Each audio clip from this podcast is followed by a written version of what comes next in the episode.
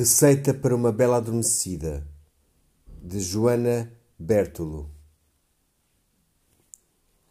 Vamos aprender a confeccionar uma deliciosa bela adormecida. Para tal, precisamos apenas de espaço na cozinha e uma série de ingredientes frescos.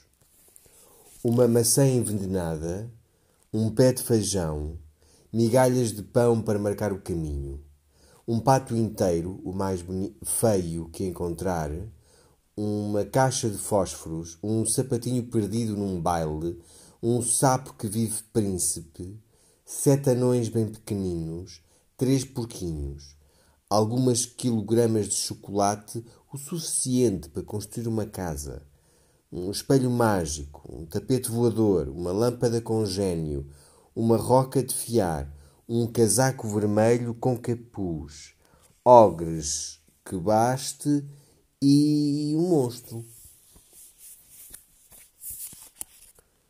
Comece por bater bem com a varinha mágica a maçã, o pé de feijoeiro e as migalhas de pão previamente seco. Procure o efeito em castelo, como com as claras. Depois de bem misturado, dê a provar a um lobo disfarçado de avózinha. Se ele não devorar tudo ou alguém, então despeje tudo numa travessa de ir ao forno. Num litro de água, coloque o sapo. A temperatura da água deve subir lentamente para que nem sapo nem príncipe se assustem. Se necessário, mergulhe também o monstro para impor respeito à parte, depene o pato para que fique ainda mais feio. Calce-lhe o sapato. Disponha os porquinhos cortados às rodelas em torno do pato. A meia-lua, na travessa untada com a mistela previamente preparada. Leva ao forno a baixa temperatura durante 100 anos.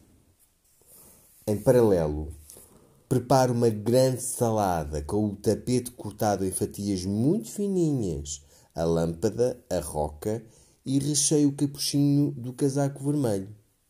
Serve-se cru. Desenforme.